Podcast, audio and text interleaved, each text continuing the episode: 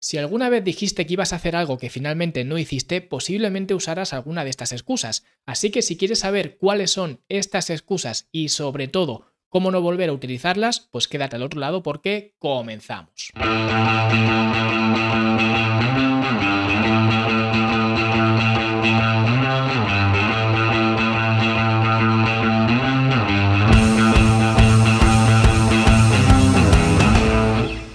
Y antes de empezar a hablar de excusas, quiero que sepas que si vas a fitnesslanube.com barra perfil, vas a encontrar un test que te ayudará a descubrir cuál es tu perfil metabólico, de tal forma que vas a poder evaluar cuáles son tus hábitos actuales y en función de esos hábitos tendrás un resultado en el cual tendrás unas estrategias que seguir para poder optimizar tu estilo de vida. Y seguro que vas a encontrar muchas razones para no hacer este test, que te repito está en fitnesslanube.com barra perfil, pero como digo, seguro que encuentras encuentras muchas razones para no hacerlo, pero cuando llegues al final de este episodio descubrirás que estas razones no son más que excusas, así que si decides hacer este test, ya lo sabes, fitnesslanube.com barra perfil. Y ahora sí vamos a hablar sobre las excusas, las archiconocidas excusas, porque al final, como se suele decir, el que es bueno poniendo excusas rara vez es bueno en cualquier otra cosa. Y así es, porque al final una excusa no es más que una justificación por haber hecho o no haber hecho algo, no es más que una forma de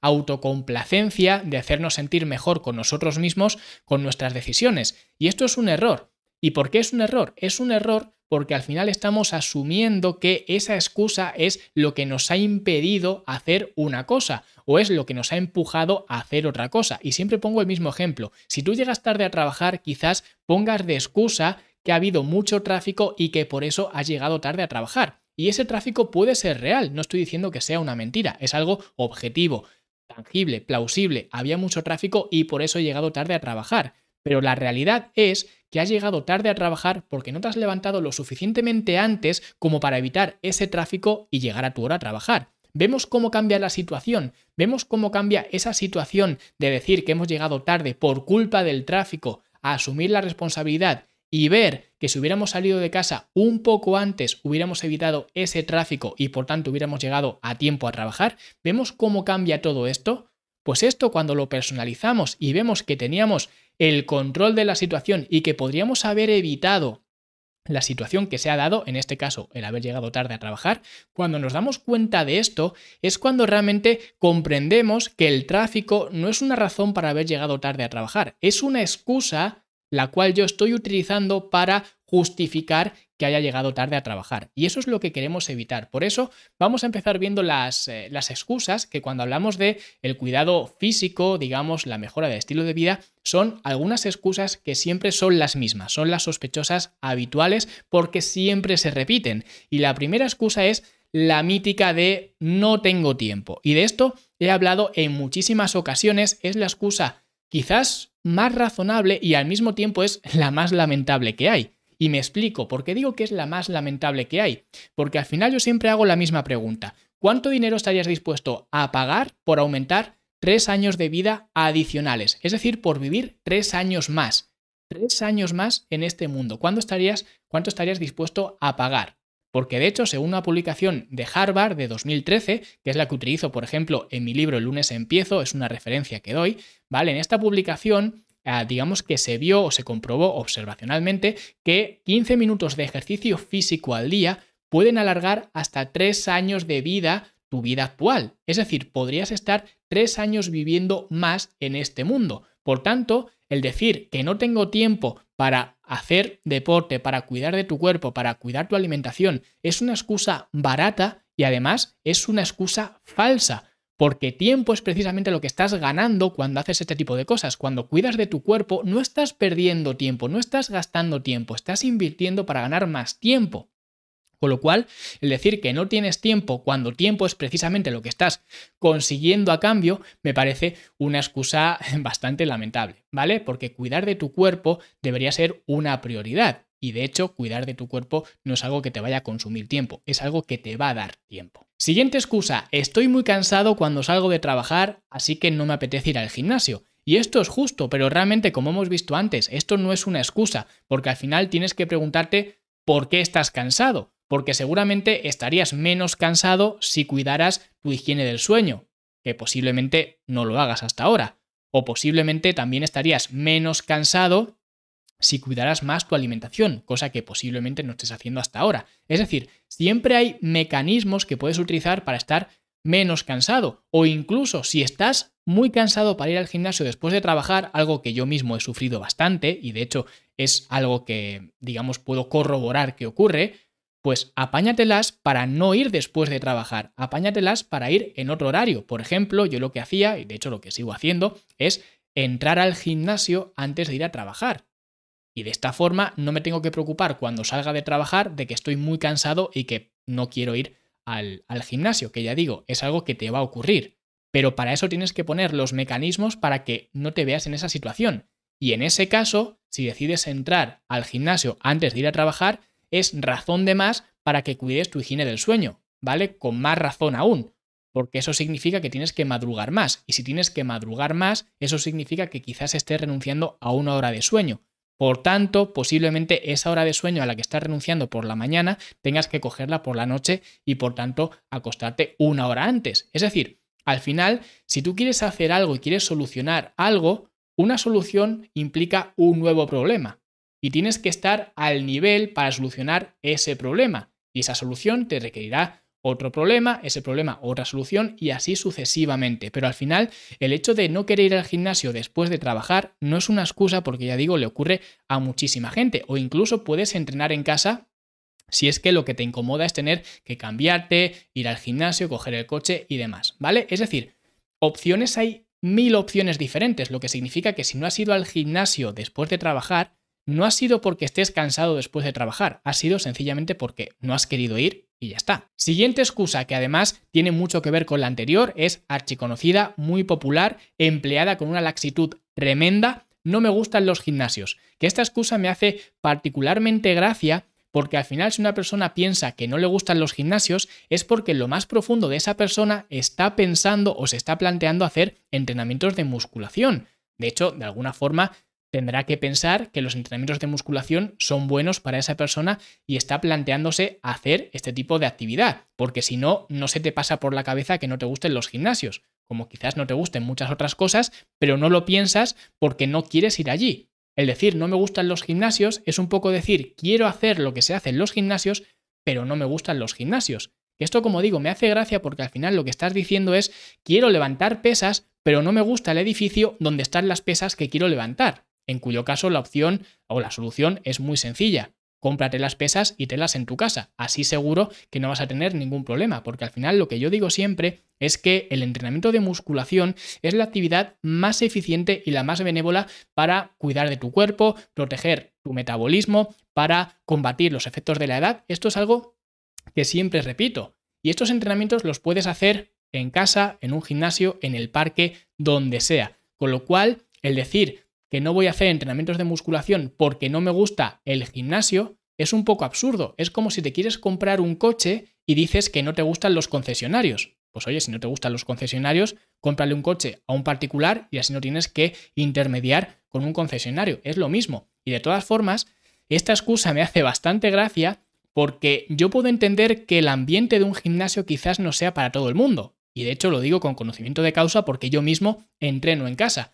Pero decir que no te gustan los gimnasios cuando un gimnasio, y atended porque esto es importante, un gimnasio no es más que un edificio con equipamiento diseñado para hacerte la vida más fácil, si tú dices que no te gusta esto, no conozco a mucha gente que esto lo vaya a reafirmar, que alguien diga o que alguien esté de acuerdo con esto, que no le gusta un edificio que está diseñado específicamente para hacerte la vida, la vida más fácil. Esta es la definición que a mí me gusta dar de gimnasio. Y por eso digo que el decir que no te gustan los gimnasios ni es una excusa para no ir al gimnasio, ni es una excusa, por supuesto, incluso con más razón, para no hacer entrenamientos de musculación. Así que si no te gustan los gimnasios, perfecto, no vayas al gimnasio, pero búscate la manera de hacer la actividad que deberías hacer en un gimnasio o para la cual el gimnasio está eh, concebido y búscate otro entorno para hacerlo, ya sea en el parque, en tu casa, sea donde sea. Pero busca una alternativa y no te quedes simplemente en la superficie en decir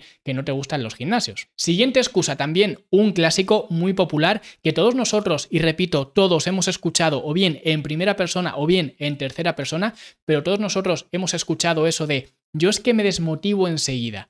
Y esto de la motivación es bastante fascinante, he hablado de ello en muchas ocasiones, de hecho sin ir más lejos, la semana pasada estuve hablando de la motivación, y es que la motivación es una excusa muy pobre, es tan pobre la motivación, la excusa de la falta de motivación, que cuando nos damos cuenta realmente vemos lo pobre que es esta excusa, porque es algo bastante fácil de ver, solamente que en nosotros mismos es algo más difícil. ¿Por qué? Porque al final si tú haces o no haces algo dependiendo de la motivación que tengas, tienes un problema, porque eso te va a condicionar cómo te vas a comportar y vas a depender de la motivación. Y esto es algo que, por ejemplo, en nuestros hijos lo vemos muy claro. Por eso digo que en tercera persona se ve de una forma mucho más clara. Con nosotros nos cuesta más. Por eso la gente utiliza esta carta de la falta de motivación. Pero, por ejemplo, si te viene tu hijo y te dice que no tiene motivación para hacer los deberes, ¿qué es lo que le vas a contestar? Le vas a decir, bueno, vale, hijo, pues si no tienes motivación para hacer los deberes, pues a ver si mañana tienes más motivación y los haces. No le vas a decir eso, aunque bueno, con los nuevos papis y la nueva corriente educativa que hay permisiva y demás, pues seguramente no me extrañaría que alguno haya que, que diga esto, pero un padre con dos dedos de frente o una madre no le va a decir esto, le va a decir, oye, pues si no tienes motivación para hacer los deberes, me da igual, los haces y punto, porque es tu obligación. Sin embargo, Luego vienes a mí a decirme que no estás motivado para ir a entrenar y que qué haces, que qué puedes hacer si no tienes motivación para ir a entrenar. ¿Qué quieres que te diga yo? Pues yo te voy a decir lo mismo que le has dicho tú a tu hijo. Porque ¿qué pensaría tu hijo de ti si vienes a mí a decirme que no has ido a entrenar porque no tienes motivación? Por eso, uno de los consejos más extendidos y los consejos que más orgulloso me siento de dar siempre, especialmente a las personas que ya tienen hijos, es decir, las personas que ya saben lo que es tener hijos, cosa que yo en primera persona no lo sé, pero siempre les digo lo mismo, compórtate como te gustaría que tu hijo se comportara. Y si haces eso, te aseguro que no vas a depender de la motivación para funcionar. Quinta excusa, en este caso una excusa más apropiada, digamos, o más cerrada en el tema de la alimentación. Yo es que en mi casa como lo que hay. Que esta excusa me encanta porque es delegar una responsabilidad tuya en otra persona. No, yo quiero mejorar mi alimentación, pero en mi casa pues como lo que hay, lo que cocina mi mujer, lo que cocina mi marido, lo que cocina mi abuela, lo que cocina mi primo, me da igual, mi compañero de piso, me da lo mismo. Al final lo que estás haciendo es delegar una responsabilidad que es tuya, que es tu alimentación, la estás delegando en otra persona que no tiene por qué tener esa responsabilidad de cuidar de tu alimentación, porque esa es tu responsabilidad. Y esto es algo que veo muchísimo y me pregunta mucha gente, oye, ¿qué hago si en mi casa cocina mi madre, mi mujer, mi no sé quién? Al final, si tú tienes esa preocupación de querer cuidar de tu alimentación, no puedes pretender hacerlo si sigues permitiendo que tu alimentación la controle otra persona, que quizás con toda su buena fe, su buena intención, está dándote de comer lo mejor que puede, lo mejor que sabe, pero si tú quieres mejorar tu alimentación, eso es una, una indicación de que lo que estás haciendo con tu alimentación actualmente no te va bien, porque si te fuera bien no estarías planteándote cuidar tu alimentación. Por tanto, si es algo que no te va bien y tienes que cambiar, tienes que tomar el control, tienes que tener la sartén por el mango. Por eso, siempre tienes que tener control de, de tu alimentación, porque si te niegas a tomar el control de tu alimentación, quizás el que tendría que hablar conmigo no eres tú, sino que es tu madre o tu abuela o quien sea. Porque tú no vas a poder cambiar tu alimentación si sigues dejando que sea otra persona la que controle tu alimentación. Y esto, por ejemplo, lo he vivido hace escasos días. Un amigo que me decía, oye, ¿me podrías poner una dieta o algo? Pero yo en mi casa como lo que hay, lo que pone, en este caso, su abuela, me parece. Y entonces le dije yo, ¿qué clase de dieta quieres que te ponga si tu alimentación la controla otra persona? Y me dijo él, no, yo podría encargarme de la merienda. Pues vale, eso es como si me dices que te quieres comprar un coche nuevo, que quieres ahorrar para comprarte un coche nuevo, pero que no sabes lo que cobras, porque hay otra persona que se ocupa de tus finanzas personales y que, bueno, pues es esa persona la que hace, deshace, la que paga, cobra, etcétera. Tú no sabes nada. Pues esto es lo mismo. No podrías pretender ahorrar para comprarte un coche nuevo o de segunda mano para comprarte un coche si no sabes el dinero que ganas y si no eres tú quien te administras ese dinero. Por eso, cada persona que quiera mejorar su alimentación tiene que tener el control sobre su alimentación. Y si en tu casa cocina otra persona, tienes que ponerte de acuerdo con esa persona. Ya sea para decirle que a partir de ahora te vas a ocupar tú de tu alimentación, que sea la opción más ah, socorrida, digamos, o la opción, digamos, más legal, más adecuada, o la otra opción que es pues llegar a un acuerdo con esa persona y decirle que se adapte a las normas o las instrucciones que tú le des. Que esto es más laborioso para esa persona, por supuesto. Por eso siempre es mejor que seas tú quien se ocupe de tu alimentación en lugar de que sea otra persona. ¿Vale? Pero no puedes dejar todo igual y esperar que algo vaya a cambiar. Así que si no eres tú el encargado de tu alimentación, otra persona lo va a ser. Y esa persona lo puede hacer con su mejor intención posible, pero al final, si algo no está funcionando, no es culpa de esa persona, es culpa tuya que no te estás encargando de algo que es fundamentalmente e inherente de tu persona, que es tu alimentación. Así que estas son las cinco excusas que he escuchado, escucho y escucharé prácticamente cada semana. Y cada vez que saques el comodín de una de estas excusas, tienes que saber que son solamente eso, que son excusas, que son hechos que utilizas para tranquilizar tu conciencia y a eso se le llama excusas. Y recuerda que el que es bueno poniendo excusas rara vez es bueno en cualquier otra cosa. Así que si te ha gustado este episodio, dale like, suscríbete, deja un comentario bonito y la semana que viene vamos a hablar de algo muy chulo porque vamos a ver cómo podemos hacernos un chequeo médico en casa, un chequeo médico que podamos hacer en cualquier hogar del mundo y esto lo veremos dentro de 7 días. Así que dale like, suscríbete y nosotros nos vemos como siempre en 7 días. Hasta entonces, hasta luego.